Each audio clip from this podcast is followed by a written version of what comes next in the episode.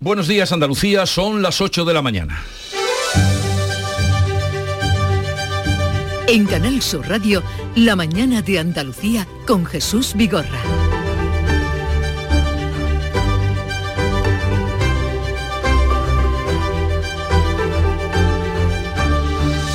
Hoy el día viene marcado por las medidas económicas de la Junta. El Consejo de Gobierno va a aprobar una rebaja del tramo andaluz del IRPF.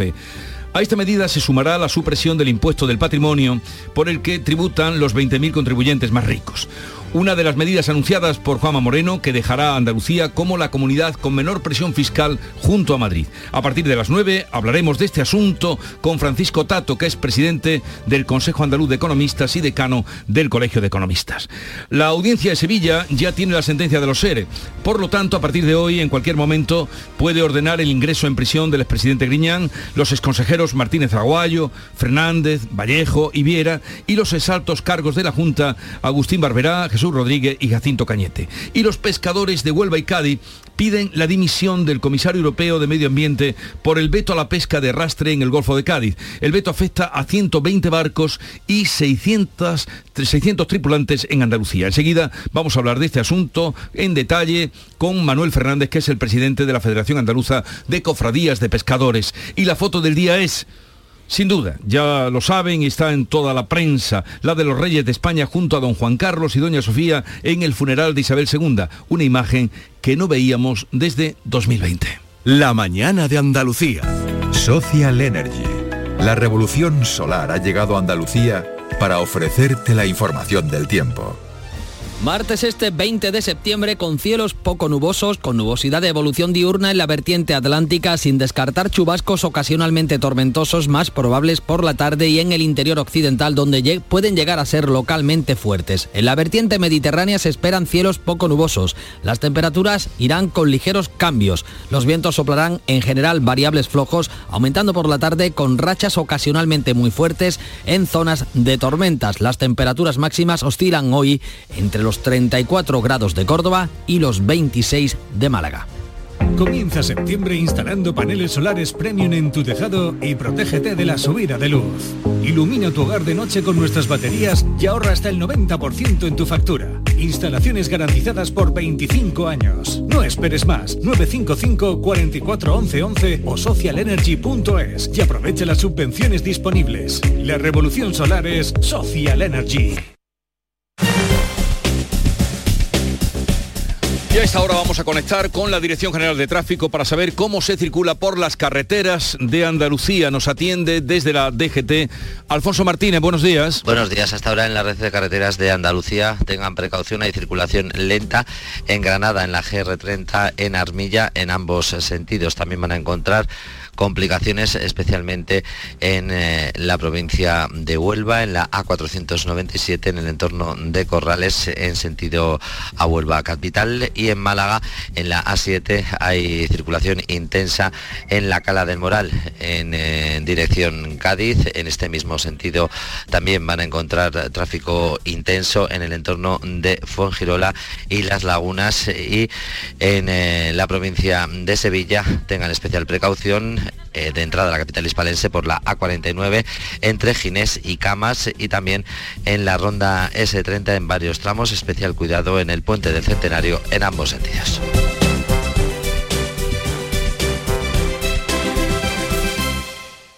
Ya tenemos lista su cabaña de siempre. Las almohadas a su gusto, de pluma para el señor y ergonómica para la señora.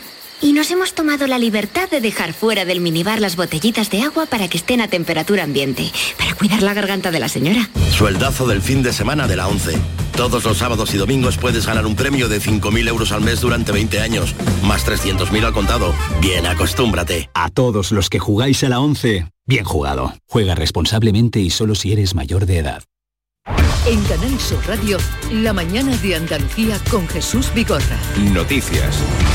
Vamos a contarles la actualidad de hoy y llama mucho la atención las medidas que va a aprobar el Consejo de Gobierno a tenor de lo que hoy leemos en todos los medios de comunicación y cómo se hacen eco de esas medidas. Porque hoy el Consejo va a aprobar una rebaja del tramo andaluz del IRPF para amortiguar la subida de los precios, la inflación. A la medida se sumará la supresión del impuesto del patrimonio para atraer inversores de todo el país. Manuel Pérez Alcázar. Es una de las medidas anunciadas por el presidente Juanma Moreno en la que será la sexta bajada de impuestos de su mandato y que dejará a Andalucía como la comunidad con menor presión fiscal junto a Madrid. La supresión en 2023 del impuesto del patrimonio atraerá a Andalucía 7.200 nuevos contribuyentes, especialmente de Cataluña, y evitará la fuga de 5.200 empresarios, lo que va a compensar los 95 millones de euros que se dejarán de ingresar por el gravamen. La falacia que mantiene parte de la izquierda de que bajando los impuestos eh, no se puede subir eh, o no se puede incrementar eh, el número de ingresos es incierto. Y yo lo he probado en un banco de prueba real como ha sido el Gobierno de Andalucía. Vamos a ver cómo quitando patrimonio, veremos cómo yo voy a tener más contribuyentes, voy a tener más IRPF y voy a ingresar más. El Consejo de Gobierno va a aprobar este martes la deflactación del IRPF en sus tres primeros tramos en un 4,3% y en el mismo porcentaje aumentarán las cantidades exentas por el mínimo personal y familiar. Vox defiende la medida, los grupos de izquierdas la critican. El socialista Juan Espadas la tacha de regalo a las rentas altas. Regalar 120 millones de euros a ese 0,2% significa que a quien no necesita ningún regalo porque tiene sobradamente ingresos suficientes, eh, lo que significa es que le va a detraer 120 millones de euros a la sanidad pública, a la educación pública o a las políticas sociales. Porque ¿de dónde va a sacar esos 120 millones? Sin embargo, el presidente de la Confederación de Empresarios de Andalucía, Javier González de Lara, asegura que esta rebaja fiscal convierte a Andalucía en tierra de oportunidades. Es una noticia excelente, insisto, para hacer de nuestra tierra un territorio más competitivo sobre los demás. Estoy seguro que a partir de ahora eh, muchos eh, empresarios, muchos inversores, eh, fondos van a mirar a Andalucía como una tierra de oportunidades. La supresión del impuesto del patrimonio y la deflactación del IRPF dejarán 360 millones de euros en el bolsillo de los andaluces. La suspensión del canon del agua el próximo año ahorrará otros 140 millones a las familias andaluzas. Pues seguimos hablando de cifras porque la Junta compromete 4.000 millones de euros en obras para hacer frente a la sequía y pide al Gobierno una línea extraordinaria de ayudas que destine los fondos europeos a impulsar el regadío. En la reunión sectorial de la pasada tarde, la consejera de Agricultura ha reclamado al ministro que implante la doble tarifa eléctrica para los regantes, la bajada del IVA de los insumos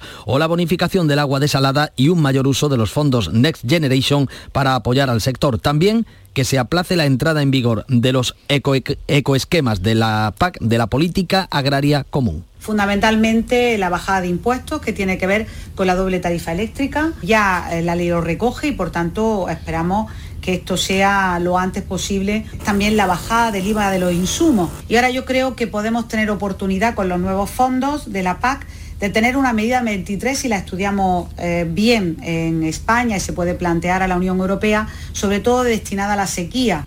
Sin concretar ayudas, el ministro Planas ha remarcado el compromiso y esfuerzo del Gobierno para ayudar al sector frente a la sequía y ha reclamado a las comunidades responsabilidad colectiva en la aplicación de la PAC. Porque la sequía persiste y además se puede agravar este otoño que entra el próximo viernes y que será, ya nos lo anuncian, el más cálido y más seco de lo normal. La Agencia Estatal de Meteorología advierte de que hay un 60% de probabilidades de que el otoño sea más caluroso y un 50% de que sea más seco. Así lo ha detallado el delegado de la EMET en Andalucía, Juan de Dios del Pino.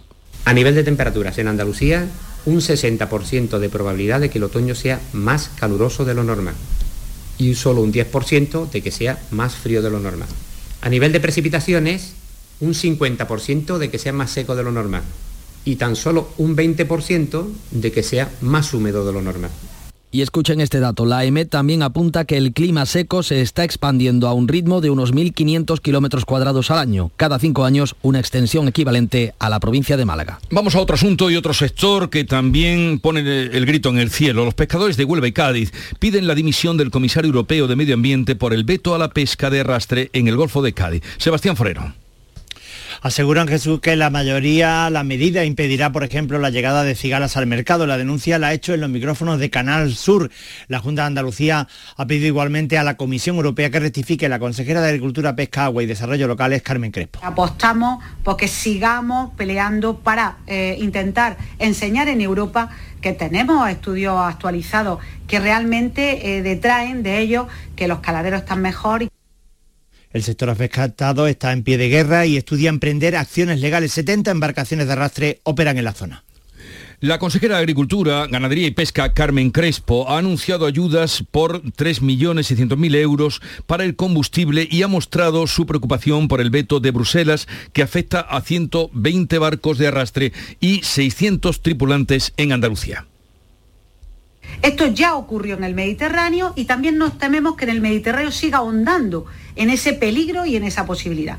Nosotros hemos ido de la mano en este caso, tenemos el mismo criterio que el Ministerio al respecto y desde luego pues apostamos porque sigamos peleando para eh, intentar enseñar en Europa que tenemos estudios actualizados que realmente eh, detraen de ellos que los caladeros están mejor y que por supuesto lo podemos enseñar entre todos, tanto en el Golfo de Cádiz con el Mediterráneo.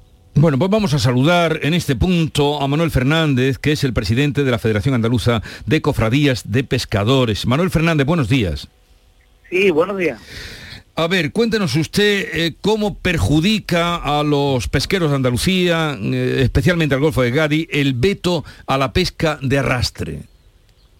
Bueno, a ver cómo le hago llegar a, a los oyentes que entiendan eh, la situación.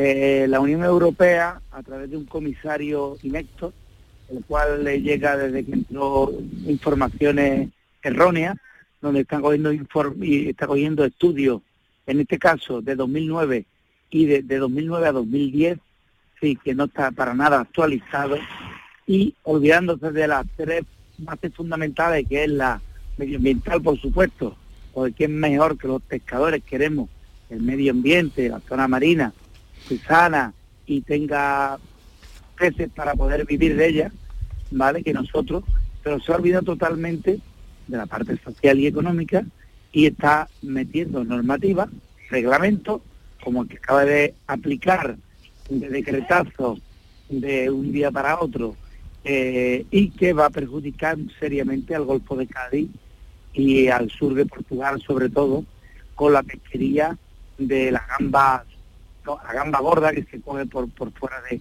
estas aguas profundas y sobre todo, sobre todo la cigala, que es una de las especies fundamentales de nuestro Golfo de Cádiz y más concretamente de Huelva y que va a traer consecuencias muy graves para una flota que opera entre 60 y 70 embarcaciones que van a tener que dejar de faenar en esa zona para dedicarse en otros fondos marinos que operan otros 50 o 60 barcos y van a hacer una sobrepesca. Ahora en ese fondo, que antes operaban menos barcos, no sé si, si me explico. Es decir, que la toma de decisión de la Unión Europea, de este comisario, va a traer unos perjuicios a todos los pescadores de estas casas muy, muy graves. Sí. Aparte de todo lo que conlleva eh, el, el, sector servicio. Sí, pero, pero cuéntenos usted, eh, eh, señor Fernández, en concreto ese veto que usted nos habla que afectaría a la gamba grande y, señala las cigalas, ¿en qué consiste ese veto? consiste en que se prohíbe, porque son zonas vulnerables. Sí. ¿Qué es zona vulnerable? Pues todos, estamos todos esperando que nos lo explique con detalle, porque no lo sabemos. Entre 400 metros y, y 800 metros de profundidad, dice que son zonas vulnerables y todo aquel eh, sistema de pesca que toque los fondos marinos, pues eh, son perjudicados y se prohíbe la pesca. Quiere decir que, que el arrastre está prohibido, que una simple NASA, una simple NASA que en este caso aquí en Andalucía pues se da menos, ¿no? Pero en Manicha sí que hay zonas que, que le afectan o artes menores que llega al fondo marino pues también está vetado, tampoco se puede operar.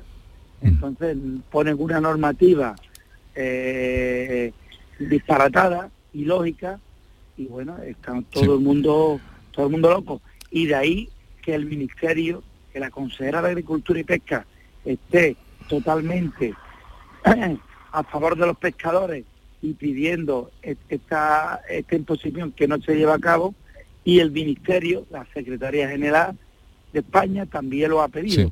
Pero es más, este reglamento que acaba de salir, para que lo entiendan los oyentes, se llevó a la Comisión Europea y se votó en democracia y salió no, hace solamente dos meses. Salió no. Y es la primera vez que en una votación donde solo sale no, un comisario que tiene poder para hacerlo decide seguir adelante con el reglamento. Pues, es eh, extraordinario esto. ¿Y, y cuándo, lo, ha explicado usted muy bien, ¿eh, señor Fernández, hemos entendido, hemos quedado enterados de en qué consiste ese veto y, cómo ha sido el proceso hasta llegar aquí. ¿Cuándo entraría en vigor ese veto? Pues se publicó ayer, se publicó ayer, ha visto excesivamente prisa para publicarlo, lo increíble, teniendo en cuenta cómo funciona, y se publicó ayer y según la Unión Europea y las normas europeas, pues a los 20 días entra en vigor. Actualmente el arrastre del Golfo de Cali se cuenta entrada biológica y, empezamos a faenar el 1 de noviembre. Por lo tanto, aunque dentro de 20 días ya es ley y es aplicable, no empezaremos a tener este perjuicio a partir del 1 de noviembre. Si es que antes no se remedia este desaguisado, según sus palabras, que afecta a 120 barcos. Eh, señor Fernández, eh, ¿está usted en el barco? Porque oigo sonido como de agua. Estoy, estoy en el muelle. Está en el muelle, se oye, se oye la. Bueno, pues eh, gracias por atendernos. Suerte para toda la mecánica que se va a poner en marcha para ver si se para esta situación. Y nada, que haya suerte, señor Fernández nada, seguía a trabajar, no queda otra. Venga, hasta luego. Al lado del muelle nos llegaba el sonido también del agua en el muelle desde donde nos atendía. Vamos a otro asunto bien distinto. Hablamos de trabajo y de penurias en este momento que tienen esos pescadores a lo que es el disfrute del turismo.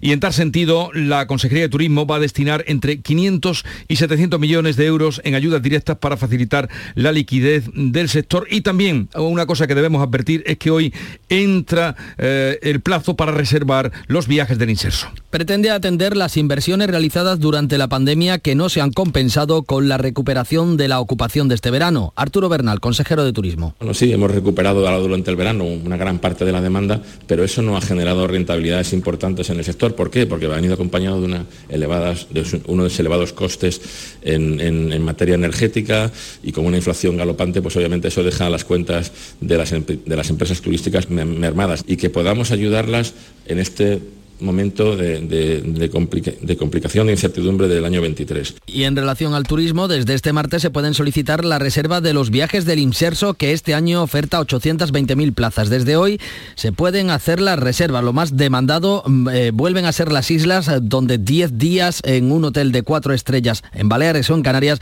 puede salir por unos 400 euros, incluyendo los billetes de avión. Eh, echar ahí una semanita y quitarnos un poco el estrés de la jubilación. Tengo la idea de irme un 10 días, si Dios quiere, y a ver si puedo ser dos veces, más mejor. De momento estoy viendo lo que es a París y Galicia. Hombre, ya que se va uno, 10 días. Bueno, quitarnos el estrés de la jubilación.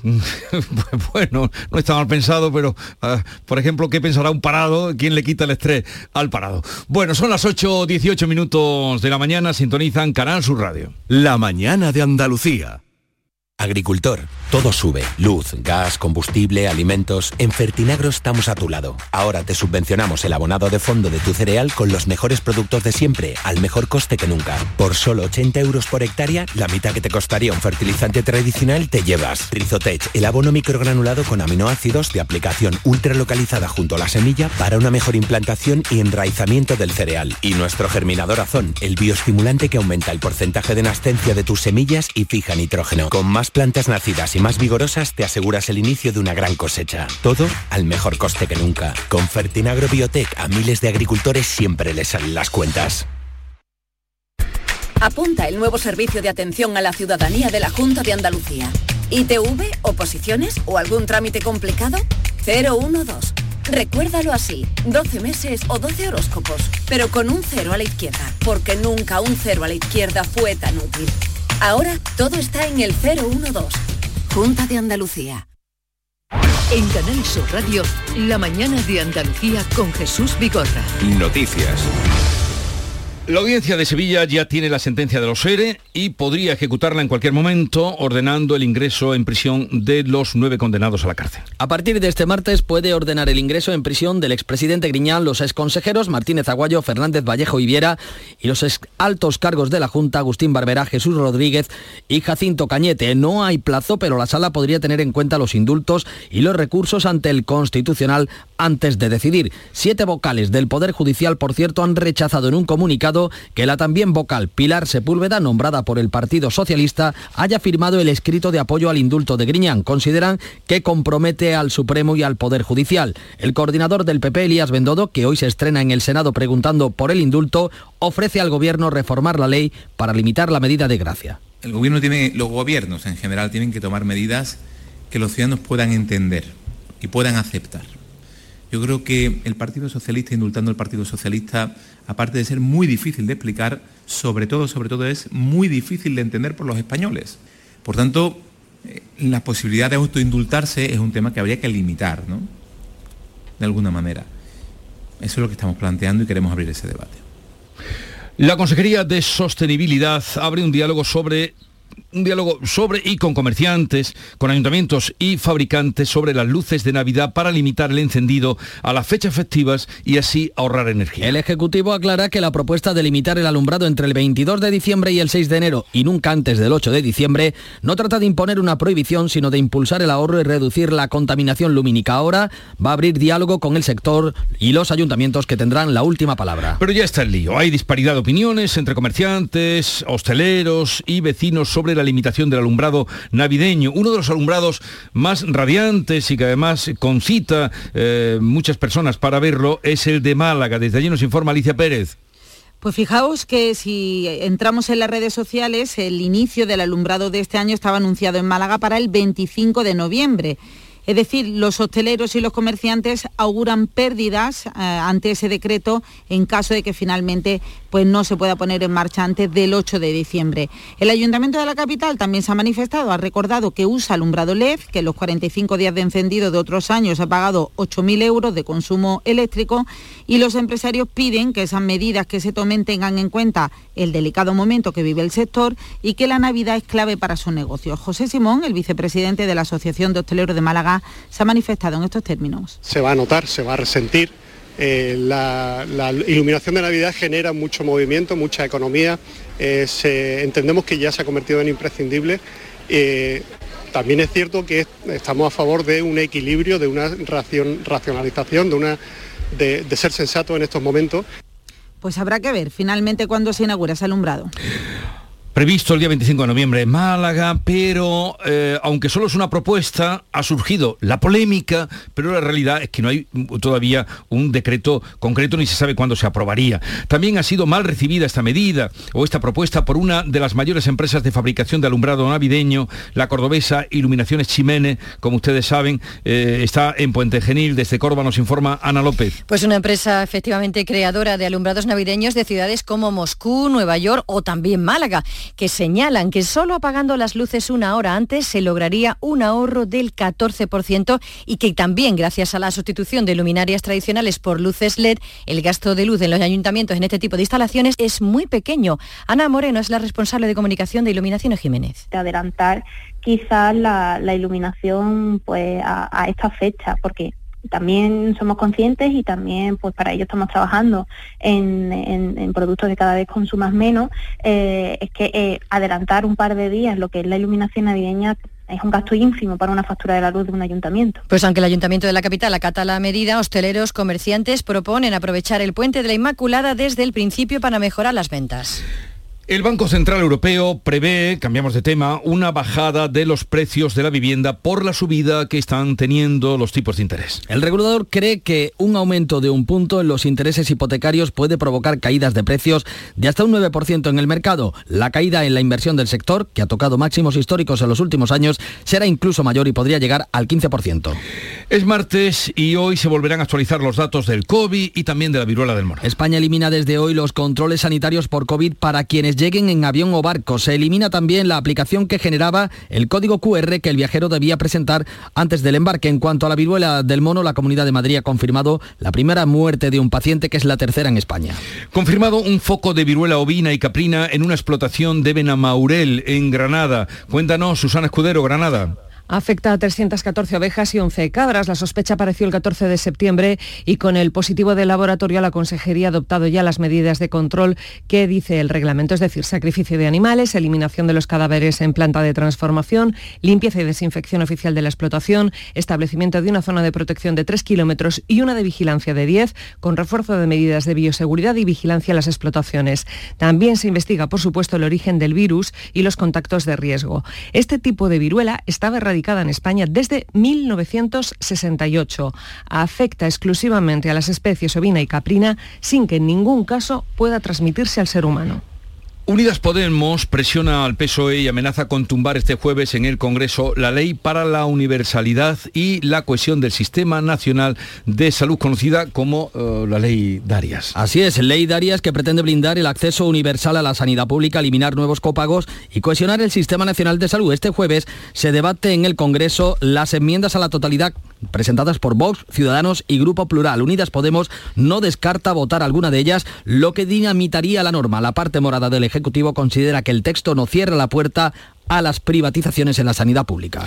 El Consejo de Ministros de hoy, como martes que es, aprueba un paquete de medidas que contempla una partida de 172 millones de euros para mejorar la atención primaria, así como la bajada del IVA del gas del 21 al 5%. Eso cuando eh, la luz baja hoy un 8,17%, rozando los 241 euros el megavatio. El Consejo de Ministros aprueba también este martes nuevas ayudas a las viviendas de los afectados por el volcán de La Palma cuando se cumple un año de su entrada en erupción.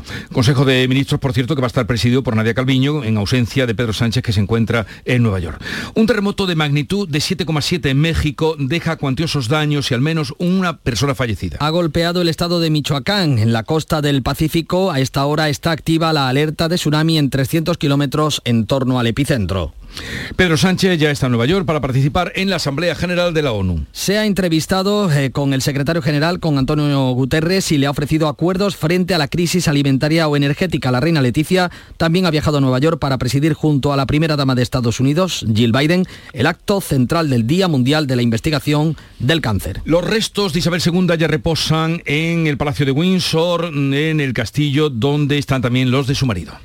Tras el funeral del Estado, de Estado, la reina ha sido inhumada en una ceremonia a la que solo asistía la familia real. Previamente se celebraba el sepelio al que sí que asistía el rey Felipe VI y su madre doña Sofía. La reina Leticia ya había emprendido viaje a Nueva York. Juan Carlos I declinó asistir en el funeral en la abadía de Westminster. Sí que se ha visto una foto de los cuatro reyes, eh, Felipe y Leticia con los eméritos, la primera imagen conjunta desde 2020. Se va a poner en marcha una campaña de tráfico europea para frenar los accidentes por consumo de drogas y alcohol.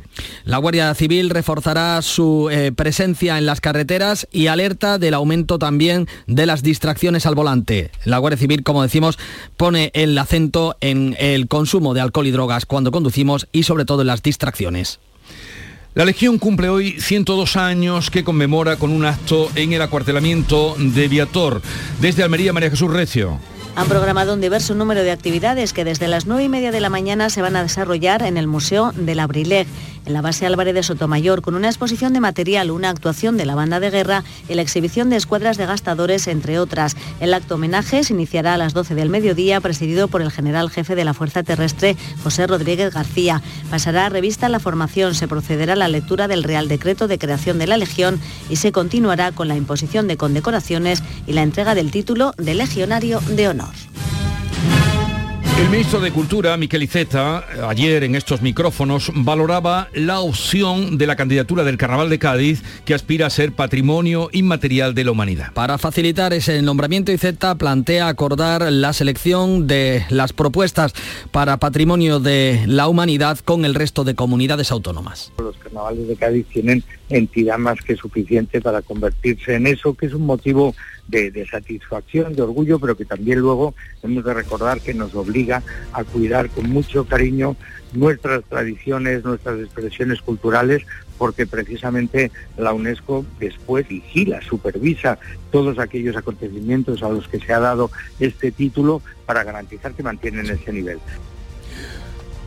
8.29 minutos de la mañana. Enseguida abrimos tertulia de actualidad para comentar los asuntos de los que les venimos hablando desde primera hora con Teo León Gros, Paloma Cervilla y Kiko Chirino. A partir de las 9 hablaremos con Francisco Tato. Es presidente del Consejo Andaluz de Economistas, decano del Colegio de Economistas, para que nos cuente eso, ese impuesto de patrimonio que va a eliminar la Junta de Andalucía y también la rebaja que va a haber por la parte que le toca y que le corresponde en el IRPF. Hablaremos a partir de las nueve y media con Ana Romero Galán, eh, periodista y escritora que ha trabajado muchos años como periodista especializada en Casa Real y que estuvo siguiendo además estos días las exequias en Londres. En la mañana de Andalucía de Canal Sur Radio, las noticias de Sevilla. Con Pilar González. Hola, buenos días. Está complicado el tráfico, hay que echar paciencia. Hay retenciones en la entrada a Sevilla por la A49 de 5 kilómetros, uno por el patrocinio, dos por la autovía de Utrera, uno por la de Coria, otro por la de Mairena, uno por el Alamillo, cinco en el Centenario sentido Huelva y por un accidente, aunque ya se han retirado los vehículos, hay 5 kilómetros también en el nudo de la Gota de Leche sentido Ronda Urbana Norte, donde el tráfico es intenso. También es intenso en la entrada a la ciudad por el Alamillo, patrocinio Juan Pablo II, Puente de las Delicias, Avenida de la Paz, Avenida de la Palmera, Avenida de Andalucía, Kansas City, en Ronda Tamarguillo sentido La Paz, en la carretera de Carmona en ambos sentidos, en la Ronda Histórica a la altura de María Auxiliadora y en los accesos a la Glorieta San Diego desde Menéndez Pelayo. En cuanto al tiempo, hoy tenemos intervalos de nubes y chubascos, ocasionalmente tormentosos. En la Sierra Norte sopla viento en general variable flojo, aunque aumentará por la tarde con rachas fuertes en zonas de tormenta. Se espera una máxima de 34 grados en Écija y en Lebrija y de 33 en Morón y en Sevilla. A esta hora 23 grados en la capital. Queremos seguir dándole alas a tu negocio. Por eso, en Caja Rural del Sur trabajamos día a día para que tu negocio no tenga fronteras. Ponemos a tu disposición expertos en negocio internacional que te darán respuesta inmediata, siempre que lo necesites. Caja Rural del Sur. Formamos parte de ti. ¿Y tú? ¿Por qué compras Inés Rosales? Porque quiero lo mejor, lo más saludable para mi familia. ¿Sabes qué diferencia una torta Inés Rosales del resto? Dale la vuelta al paquete y lee los ingredientes. Confía en las de toda la vida, en las legítimas y acreditadas tortas de aceite de Inés Rosales, desde 1910. Meteorología activa este mediodía y hasta las 10 de la noche el aviso de nivel amarillo por tormentas en la Sierra Norte. El verano se despide con tiempo inestable y con calor para dar paso en la madrugada del viernes a un otoño que será, según la previsión meteorológica, más cálido y más seco de lo habitual. Lo explica el delegado territorial de la Agencia Estatal de Meteorología, Juan de Dios del Pino. En Sevilla, el otoño se presenta un 60% de probabilidad que sea más caluroso de lo normal y un 50% de que sea más seco de lo normal. El alcalde de Sevilla, Antonio Muñoz, ha reclamado al Ministerio de Transporte el cierre de la S40 en la parte norte mientras se decide cómo se soluciona el paso por el Guadalquivir a la altura de Coria. Muñoz recrimina la falta de actitud de todos los gobiernos centrales en una obra que ya es del siglo pasado. Yo lo que quiero es plazo, plazo, porque estamos ahora poniendo el foco en si puente o túnel y me, veo venir que vamos a estar enfrascados en ese debate unos cuantos meses y no sé si algún año. Pero mientras tanto, no perdamos de vista que la S40 es algo más que una decisión que se tiene que tomar en la zona sur de puente o túnel y es cerrar por la parte norte. El Consejo de Cofradía se reúne esta tarde con las Hermandades de Sevilla para informar sobre los criterios por los que se regirá la reforma de la Semana Santa del próximo año. Puede haber cambios en la madrugada, el domingo de Ramos y también el miércoles santo. Les contamos que la Policía Local de Sevilla ha denunciado a un conductor de 33 años que había golpeado con su coche a tres vehículos estacionados en la calle Flor de Azalea, en Sevilla Este. Este hombre no tenía permiso, conducía descalzo y ha dado positivo en opiáceos, en cocaína y en metanfetamina. Además tenía cuatro antecedentes por delito contra la seguridad vial y la Policía Nacional ha detenido a un hombre de 29 años por robar una pieza arqueológica que sustrajo de un yacimiento de Osuna. Deportes, Nuria Gaciño, buenos días. Buenos días. El jugador del Betis, Borja Iglesias, está desde ayer concentrado en Las Rozas con la selección para los dos próximos compromisos de la Liga de las Naciones. El goleador verde y blanco está deseando enfundarse por primera vez la camiseta de la Roja. Tengo ganas, tengo ganas de ponerme la camiseta, de escuchar el himno, de compartir momentos. Eh, Estoy, estoy emocionado, la verdad. En el Sevilla ya se han puesto a la venta para los socios las entradas del partido de la Champions ante el Borussia Dortmund del martes 11 de octubre. Solo se pueden adquirir por internet y, un- y a un precio de 42 euros. Gracias, Nuria. El juez ha suspendido durante 60 días las actuaciones judiciales por la boda del ficus de San, de San Jacinto en Triana. Y es que todas las partes implicadas se están tratando de llegar a un acuerdo y quieren tiempo. Y el Alcázar acoge hoy el estreno de Nebrisensis del lebrijano José Valencia en homenaje a Helio Antonio de Nebrija. Será en latín. 18 grados en Cazalla, 19 en Morón, 23 grados en Sevilla.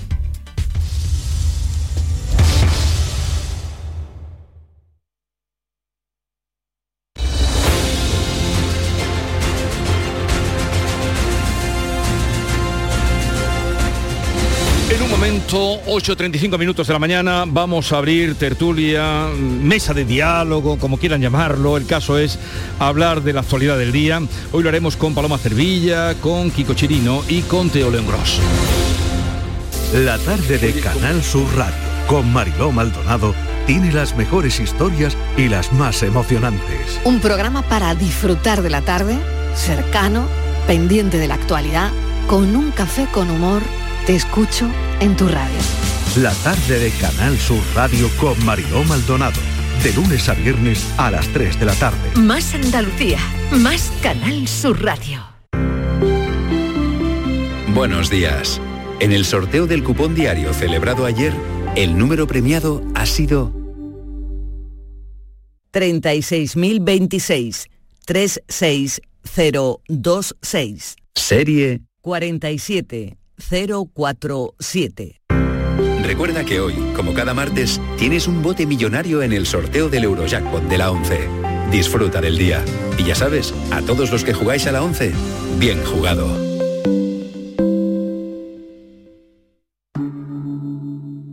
Montepío, ¿en qué podemos ayudarle? Quería saber si mi seguro de salud tiene cobertura fuera de Andalucía. Claro que sí, en toda España. Y si viaja al extranjero, cuenta con asistencia en caso de urgencia. Con la garantía de Adeslas, entidad reaseguradora de los productos de salud de Montepío. Visite montepíoconductores.com. Montepío, lo tiene cubierto. La tarde de Canal Sur Radio con Mariló Maldonado tiene las mejores historias y las más emocionantes. Un programa para disfrutar de la tarde, cercano, pendiente de la actualidad, con un café con humor. Te escucho en tu radio. La tarde de Canal Sur Radio con Mariló Maldonado. De lunes a viernes a las 3 de la tarde. Más Andalucía, más Canal Sur Radio. Buenos días. En el sorteo de mi día de la 11 de ayer, la fecha ganadora ha sido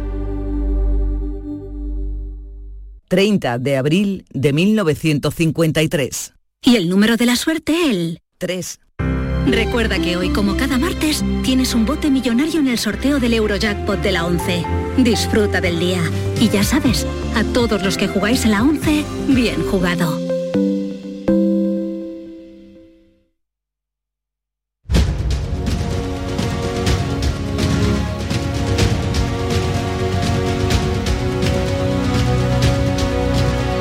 En Canal Sur Radio, La mañana de Andalucía con Jesús Vigorra.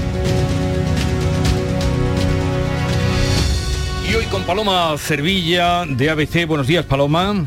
Hola, buenos días Jesús, ¿qué tal a todos? Buenos días. Pues por aquí bien, bien. Eh, también nos acompaña Kiko Chirino, su director del Ideal de Granada. Buenos días, Kiko. ¿Qué tal? Buenos días. ¿Qué tal por Granada? Bien, bien también. Todavía el sol fuera, esta semana no podemos todavía aventurar lluvia, pero bien. Ah, De la lluvia mejor ni tocarlo, bueno, dicen que el otoño viene peor y ya no vamos a saber dónde meternos. Y Teo Aquí León- lloviendo, ¿eh Jesús? Ah, Aquí sí, lloviendo, ¿eh? Se me ha olvidado lloviendo. decirlo que estamos en el Eso otoño ya casi. importante. Eh, Paloma, esto es fundamental cuando estamos Totalmente. aquí pidiendo agua por todos sitios.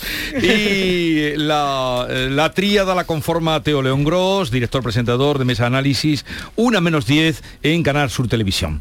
Teo, buenos días. ¿Qué tal Jesús? Buenos días. Sí, sí, yo el otro día eh, en una emisora de radio que no la esta, eh, eh, que en alguna ocasión pues Escucha. escucho eh, de pronto eh, daban el parte del tiempo al empezar Sí. la mañana y dicen "Ah, lluvia tal por el centro no sé qué por la- va- las sierras de tal Sí. el sistema ibérico no sé qué y dicen se libran en Andalucía Qué error, ¿eh? Qué, qué palabra tan cruel. Digo, de verdad eh, que no logramos salir del marco mental uva. de que el buen tiempo para Andalucía es, eh, es que, que, que- que no llueva y menos en otoño. ¿no? No, pues aquí Todavía la, estamos en verano. Aquí la imploramos, ¿eh? Eh, sí, todavía estamos en verano, pero eh, la imploramos. mm, Estamos a cinco minutos de empezar a sacar mm, vírgenes y No, santos. nosotros el eh, año pasado hicimos una que no nos funcionó. Cada día, y no sabía que había tantas canciones que hablaran de lluvia. No sé si era a las 10 de la mañana empezábamos siempre una canción que hablara de lluvia, de agua, y había un montón. Sí, y llegado ya diciembre nos aburrimos, ya empezamos a poner villancicos. Porque... Villancico de lluvias también Sí, habrá, ¿no? de lluvias Y también. había Bertrand- era Bertrand Russell el que decía, dice, hay obispos que todavía creen que el problema de la soquía se puede afrontar mediante la procesión de santos. Pues yo creo que sí, Teo. ¿eh? Yo creo que también un poco. confío Los que somos creyentes yo también algunas veces confiamos que la lluvia venga del cielo, que siempre viene del cielo. Bueno, yo, yo creo que Juanma Moreno prefiere que, que el gobierno complete las obras pendientes y las inversiones. Sí, va a haber una inversión importante. todo ayuda, todo ayuda. de 4.000 eh, de 4.000 millones de euros en obras eh, hidráulicas precisamente eh, tendientes a, a prepararnos para las consecuencias que puede tener y que va a tener la, la sequía durante esta legislatura. Bueno, empezaremos por el final. El final, final parece ser mm, ya eh, una vez enterrada de Isabel II. Eh, ¿Cómo la habéis vivido? ¿Cuántas horas la habéis dedicado a- al día de ayer? Que, que vaya, mm, en fin, asombro para todo el mundo, pero era lo obvio, la perfección en el movimiento, la precisión en todo lo que había que hacer, ni una equivocación, ni un paso cambiado. Un paso cambiado. ¿Cuál? Uno, uno. Había un- uno de los que acompañaban el ataúd, en un momento determinado cambió el paso. Y, eh, entonces, en fin, y luego... Ese no era inglés, inglés. Y luego Era- también, eh, ese no era Debía inglés. ser de Barbados. Eh, eh, y luego hoy la referencia eh, en, en toda la prensa, indudablemente, la foto que se repite eh, en toda la prensa a eh, los cuatro reyes, los dos reyes actuales de España y también los reyes eméritos, mm, don Juan Carlos y doña Sofía, juntos en segunda fila.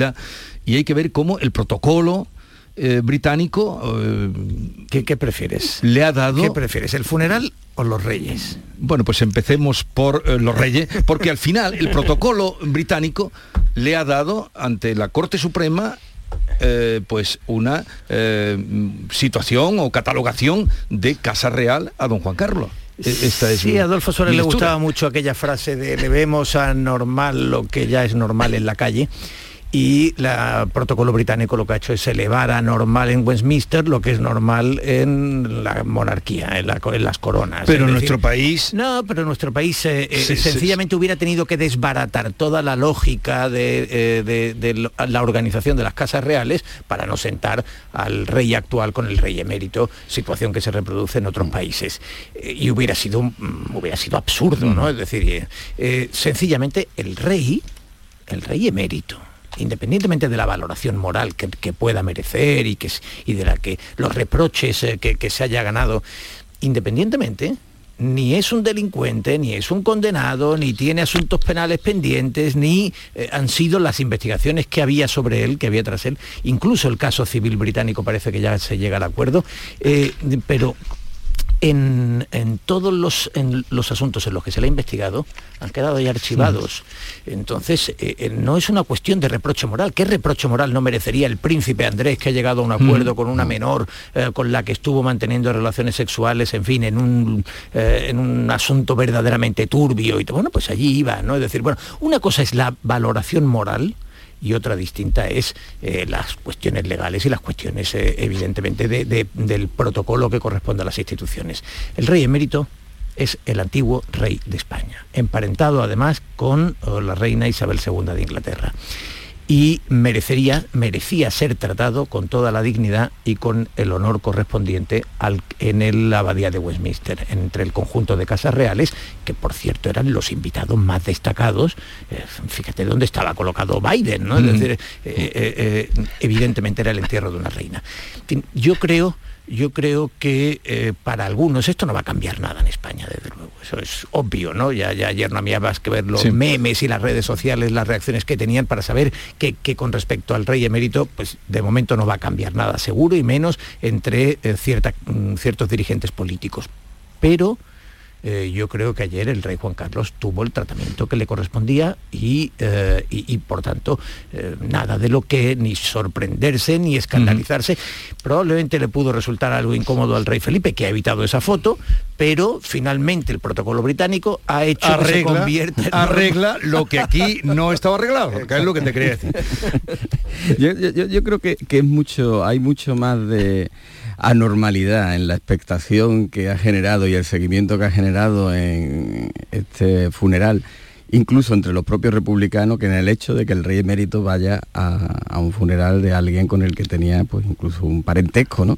Es decir, que, aparezca el rey emérito sentado en esa primera fila y que aparezca junto a su hijo, eso es de algo del que no se puede inhabilitar, de que su hijo entra dentro, o deberíamos de verlo dentro de la normalidad, dentro de la normalidad de lo que era, lo, mm, de lo que ha sido este, este funeral de, una reina, que los reyes vayan a los funerales de las reinas, debería de entrar en la normalidad. Más me sorprende mucho el resto y lo otro, ¿no? La inoportunidad o, no de la presencia del rey emérito, eh, el problema es que quienes la han servido han sido, por una parte, mm, eh, esa respuesta o ese eh, desde la Moncloa y también el silencio o, la, esquivo que ha tenido que ha tenido Zarzuela, ¿no? Han sido eh, ellos los que han servido por anticipado que el morbo de saber si la Casa Real eh, Británica iba a poner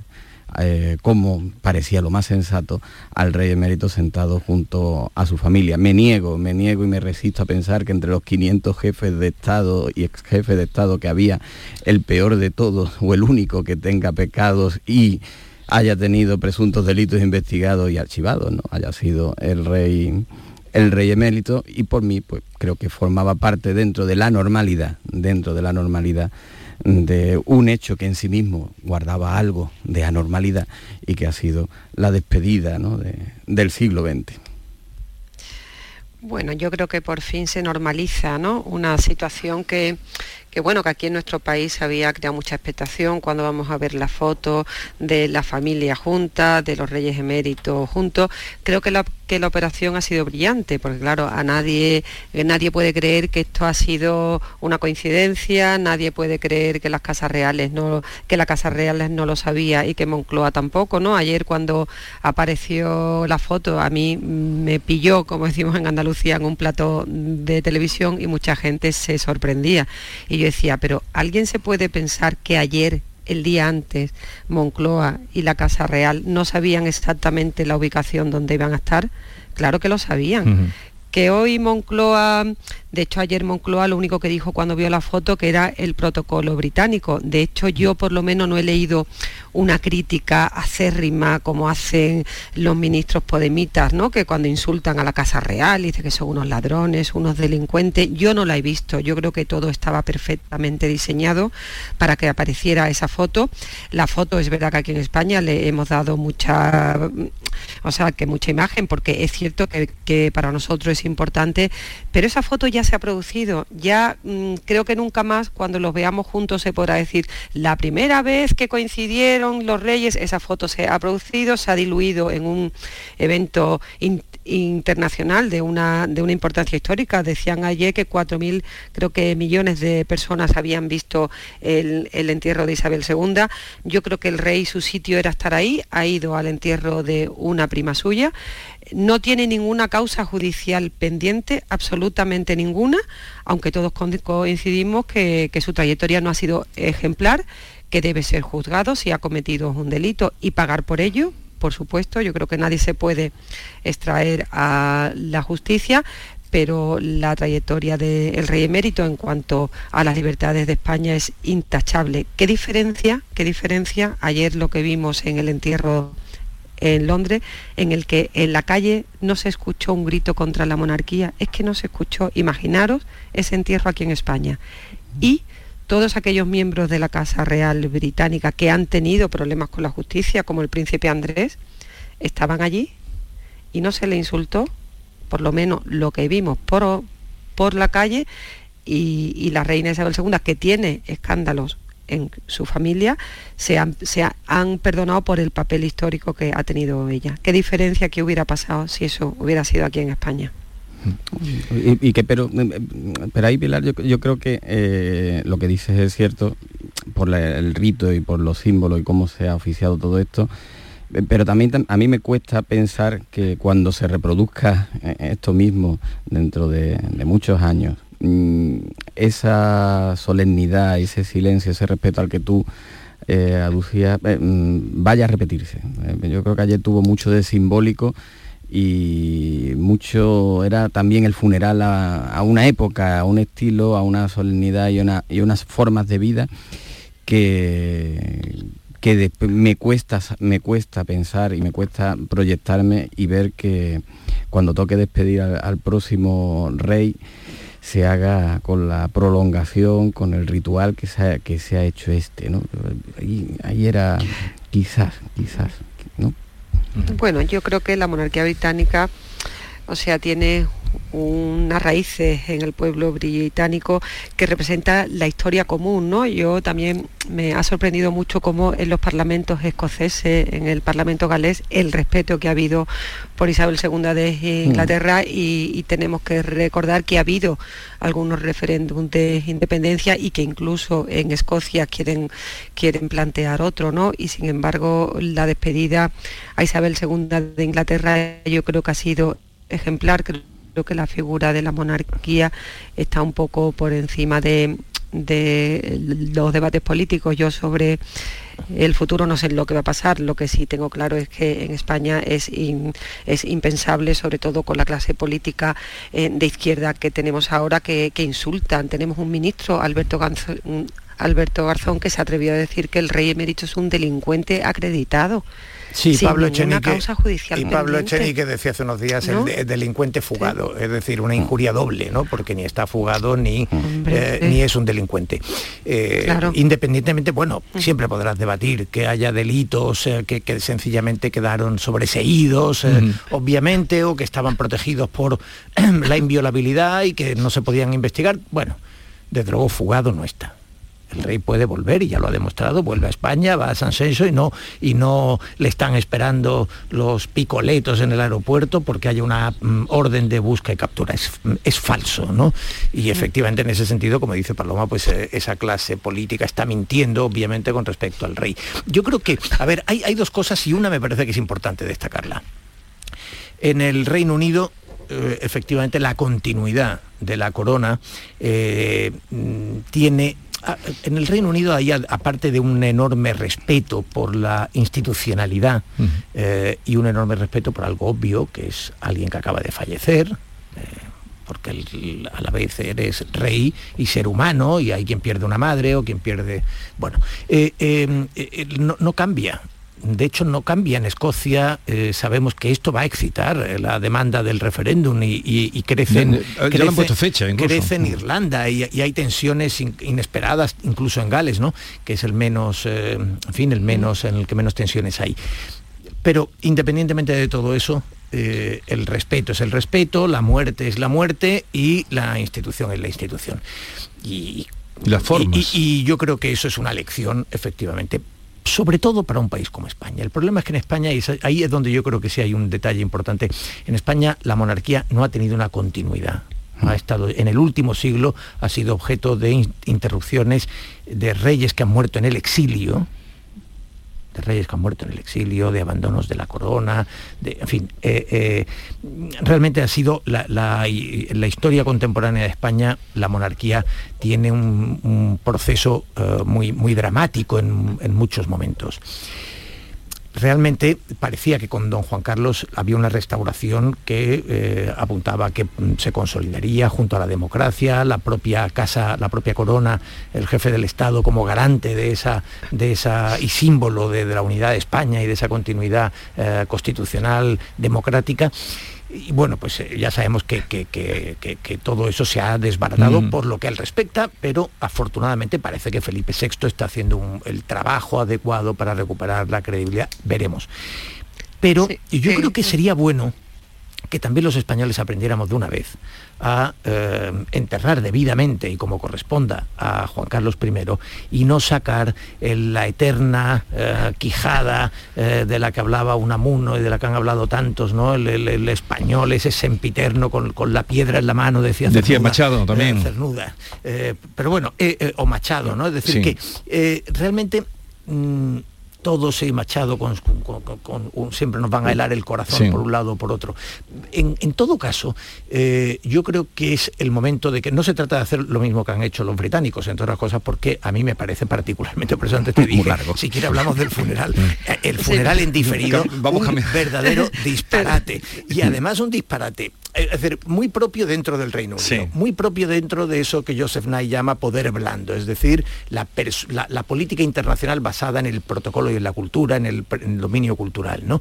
Eh, cómo genera eso una fascinación y una adhesión. A mí me parece ridículo ver, en fin, las reacciones, sinceramente, de muchos medios en España que han estado dando Mm. una cobertura. Pero lo que dijo el roto, la- también, que lo dijo un día muy bien, mejor dicho que éramos me- monárquicos con los Sí. forasteros y antimonárquicos con los de aquí. Venga, nos quedan unos minutitos y, y venga, a ver, Paloma y Kiko. Sí, no, simplemente a mí lo que me da mucha pena que en España eh, no sepamos ver el valor histórico que tiene la corona, ¿no? La corona que Inglaterra sí lo sabe ver, ¿no? Que por encima de las luchas políticas nosotros tenemos una historia común que representa que representa al rey, que representa la Casa Real. ¿no? Eh, aquí se ha establecido un republicanismo, se ha establecido una izquierda que lo cuestiona todo. ¿no? Yo creo que es una pena que España no sepa reconocer el valor que la monarquía ha tenido en la democracia española. Es que hoy podemos estar hablando en libertad porque hubo un rey que trajo la democracia, porque tenemos una Casa Real que si nos rebajamos un poco a lo mundano, cuando se dice que cuesta mucho dinero, es que la Casa Real no cuesta nada comparado con otro derroche que tenemos en este país. O sea, es una casa real que nos representa en el extranjero, que es el mejor embajador, que trae empresas, que trae inversiones. ¿Por qué este país no sabe agradecer a la casa real, a los reyes, todo lo que han hecho por nuestro país? Porque hay un, un cuestionamiento constante de la transición, de lo que hemos sido, de lo que somos. Y eso se debe a una clase política, sobre todo no a la clase política en su conjunto, pero sí a, una izquierda que denigra, que insulta y que desprecia a algo que nos representa a todos y que ha tenido el valor fundamental de traer la democracia a este país y el Reino Unido sí lo sabe ver. Y en este país hay todavía un sector de la izquierda que que no lo sabe ver. Y a mí personalmente me da mucha pena viendo el respeto y el silencio con el que se despidió ayer en Londres a Isabel II. Yo creo que son, que son dos cosas. Una, mm, efectivamente, apuntaba Teo la continuidad que ha podido tener la monarquía y que aquí no. Y también yo añadiría la ejemplaridad, la ejemplaridad que en la Casa Real en el Reino Unido mm, no, no la ha tenido el entorno, eh, o el entorno de segundo nivel que haya podido tener la reina, pero sí la ha tenido, al menos ha sabido preservarla, ha sabido preservarla ella. Y aquí se ha unido la no ejemplaridad de algunas personas dentro de la Casa Real en, en aquel momento, ¿no? Ahora, pues, ahora ya fuera, pero de ese entorno, y a la no ejemplaridad del que tenía que, man- que mantenerla. Todo eso contribuye. Y a eso se le une, que apunta también Paloma, eh, el ruido que desde algunos partidos políticos se puede hacer porque no se acepte que el- la mayoría social no tiene por qué necesariamente pensar como ellos. Ayer decía Pablo Echenique no solo que era un delincuente fugado que iba a reírse, sino que el problema era que el Felipe VI podría también fugarse y reírse. Bueno, vamos, no, Hombre, aventuremos es que- unos hechos, unos es hechos tremendo, futuros, ¿no? es tremendo No que se diga eso, un ¿no? videodelincuente. Claro, es eso- que Pablo es Echenique está condenado dos veces. Claro, Es pasa que, claro, es, como, es como intentar inhabilitar también a unos políticos por lo que hayan hecho eh, su compañero de, de pupitre, ¿no? Pero to- de todas maneras eh, es verdad que la altura de la, de la Casa Real Británica tenía también eh, pues esta solemnidad. Yo eh, me resisto a el detalle como ayer. A mí ya fue el día que más me gustó de todo esto. ¿eh? Y, no, no, y decía, ¿no? Como cuando el gaitero, ¿no? Y saber que, que que tenía Isabel II un gaitero que le despertaba todas las mañanas. Ahora, ¿no? Lo desagradable no que tiene que ser un gaitero, que, le- eso- eso que te de- despierte un todos los gaitero. le toca al gaitero. Bien, pero eso ha, ha creado una fascinación en nuestro país que se trocará rápidamente en, en- en otra manera de verlo, incluso en parodia. Pero a ver, eh, un asunto que no hemos tocado y que es hoy importante y es la noticia en Andalucía, el Consejo de Gobierno que va a aprobar en su reunión de hoy la eliminación del impuesto del patrimonio y una nueva bajada del IRPF, no he querido tocarlo sin presencia de un entendido como es eh, eh, Francisco Tato, con el que vamos a hablar y luego también hablaréis de, ese asunto. Eh, hablaremos con él a partir de, de las 9, de cómo va a incidir en nuestras economías. Él es decano del Colegio de Economistas de Sevilla y además el presidente del Consejo Económico Andaluz. O sea, ese tema lo vamos a atacar con él. Y luego también tenemos que hablar hasta dónde va a llegar Emiliano García Paje, que ha dicho que no me busquen. ¿Qué quiere decir eso? Pero no me respondáis ahora, ¿eh? que no me busquen, que no me busquen a tenor de las declaraciones que hizo en la entrevista larga que le hacían en el mundo el, el domingo. Era la, la- sí, Jorge, la- Jorge, eso sí te lo podemos decir o no. no Tampoco. me quedan 10 segundos. Jorge Busto, sí, en el Jorge mundo. Busto, la, la que le hacía Jorge Busto, pero ahora ha dicho que no me busquen, ¿eh? Que no me busquen, que si me buscan me encuentran, que decía el otro. Llegamos a las 9.